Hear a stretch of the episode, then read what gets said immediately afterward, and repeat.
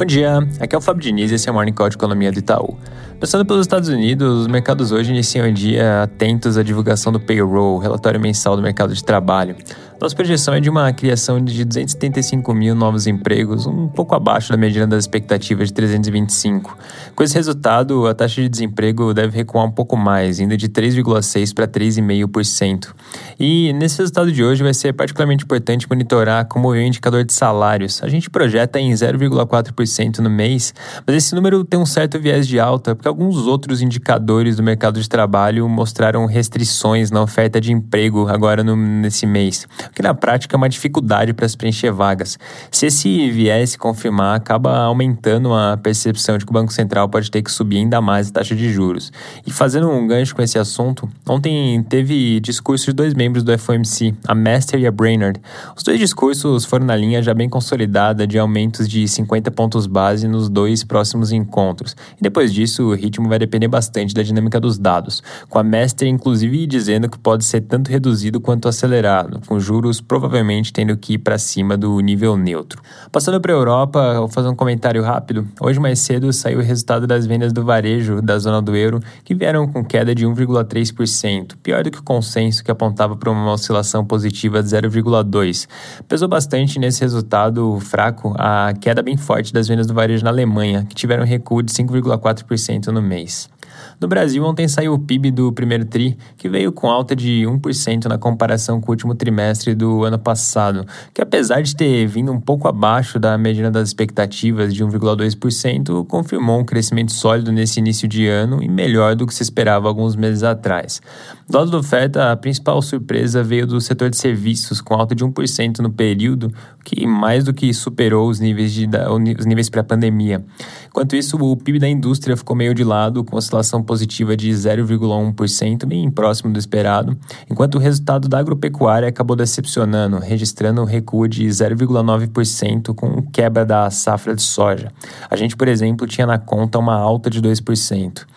Do lado da demanda, o destaque positivo foi o consumo das famílias, que cresceu 0,7% no período, impulsionado pelo processo de reabertura da economia. Já do lado negativo, chamou atenção a formação bruta de capital fixo, que recuou 3,5%. Agora, pensando daqui para frente, para o segundo TRI a gente projeta alta de 0,8% na variação trimestral e olhando para o nosso indicador diário de atividade, a gente tem visto que o crescimento econômico vem tendo continuidade. Na margem, esses reforços todos da renda disponível, como a liberação da FGTS, adiantamento do 13º para aposentados e pensionistas do INSS e também reajustes salariais para servidores públicos estaduais e municipais, acabam contribuindo positivamente para o crescimento do consumo. Tendo em vista esse crescimento mais forte no primeiro semestre, a gente revisou a nossa projeção de PIB para o ano fechado, de 1% para 1,6%. Na agenda do dia, daqui a pouco sai a produção industrial do mês de abril, que deve ficar meio de lado, com oscilação negativa de 0,2% em relação a março, com alguma alta na parte de manufatura, mas que não chega a compensar a queda no segmento de mineração e extração. Comentando um pouco do noticiário e com isso já caminhando para o final, a semana vai se encerrando com as discussões todas relacionadas ao preço dos combustíveis bem firmes no centro das atenções. De um lado, as negociações no Senado em torno do PLP 18, que limita o ICMS sobre energia e combustíveis a 17%, seguem bem intensas e ainda assim é um desdobramento claro. Apesar do relator do texto, o senador Fernando Bezerra, seguir indicando que a votação pode acontecer já na semana que vem. Na linha de coisas que podem ser modificadas, o relator descartou incluir novas formas de compensações para os estados pela perda de receita.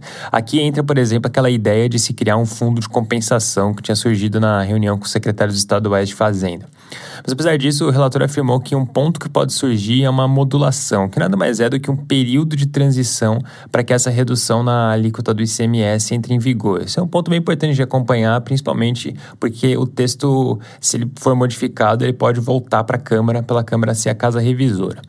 Uma outra frente também relacionada a essa questão dos combustíveis é essa discussão de estado de calamidade que voltou a circular nos últimos dias. Mas os jornais de hoje mencionam que o governo tem avaliado, no lugar de um novo decreto de calamidade, propor uma PEC, uma emenda constitucional, para se poder implementar algum tipo de subsídio mais robusto para os combustíveis. Somando essas duas frentes, já fica bem claro que o tema permanece bem quente e, sem dúvida nenhuma, é um dos grandes assuntos para se monitorar na semana que vem. É isso por hoje, um bom dia e um bom final de semana.